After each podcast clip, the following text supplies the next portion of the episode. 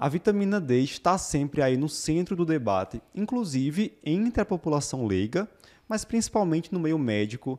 É, é alvo aí de discussão de várias especialidades que se interessam por seus efeitos não só sobre a saúde óssea, mas também sistema cardiovascular, a parte oncológica, doenças autoimunes. Então a gente decidiu resumir hoje nesse podcast todas as dúvidas que o pessoal geralmente tem sobre vitamina D, né? Quando dosar, como interpretar os resultados, como fazer a reposição. É isso que a gente vai discutir hoje. Vamos começar por uma parte mais conceitual, tá certo?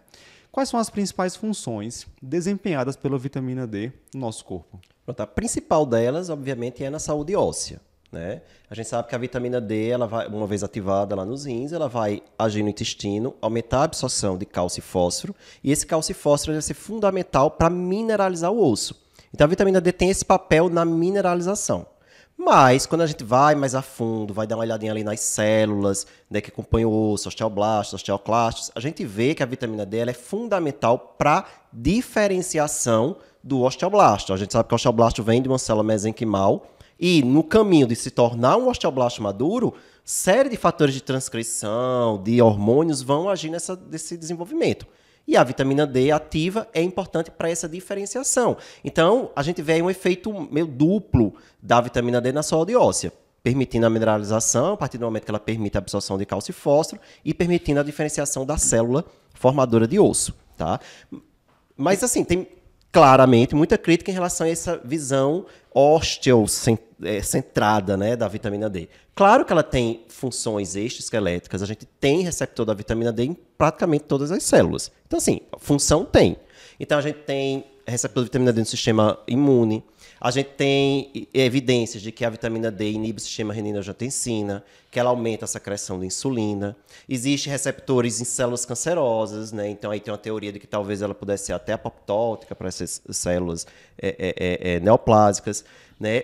Mas a gente tem que lembrar que, embora biologicamente a gente sabe que a vitamina D tem um papel ali em diferentes sistemas, a gente apenas está com isso gerando uma hipótese de que talvez a deficiência vá ter algum, algum fazer algum mal em algum desses outros sistemas. Ou gerar uma hipótese de que talvez repor vá melhorar também alguma desse, de alguma doença exoesquelética. Por exemplo, se inibe o sistema renina-angiotensina, repor será que vai melhorar a hipertensão? Se aumenta a secreção de insulina, será que repor vai melhorar a diabetes? Isso tudo é hipótese. Né? A gente precisa de estudos científicos que vão testar essas hipóteses.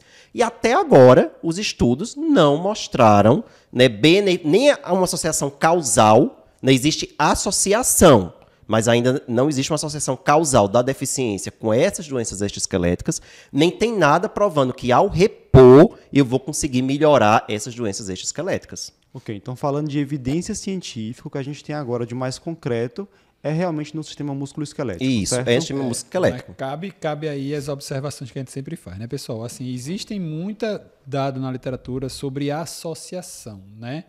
O que é um dado de associação? Você pegar um paciente, nos pacientes oncológicos tem um aumento da deficiência de vitamina D.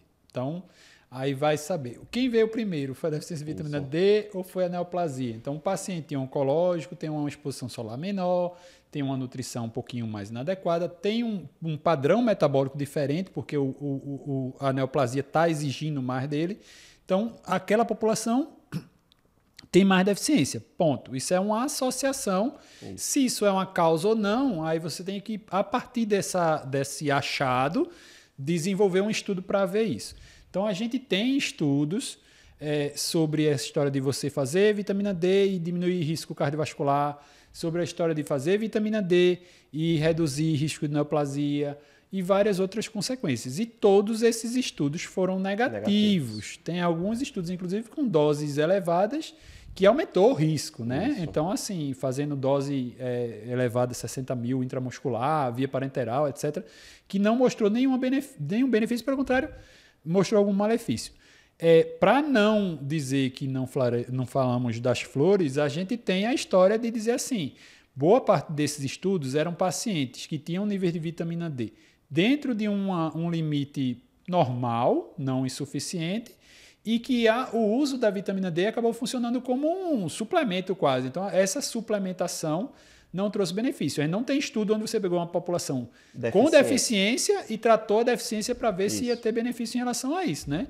Então, assim, cabe essa informação também para a gente dizer, ó, se você não tem deficiência, não vá fazer uma suplementação para lhe proteger de alguma coisa, porque a gente não tem essa evidência, né? Mas assim, se existe a deficiência, obviamente trate que pode ter benefícios além Da, da, saúde questão óssea. óssea. A gente ainda não pode afirmar com certeza que Isso. tem, a gente precisa ainda de estudos futuros. Agora a gente já cada vez mais pode afirmar, como você falou, Luciano, que a suplementação para quem não tem deficiência não parece realmente ter benefícios. Certo.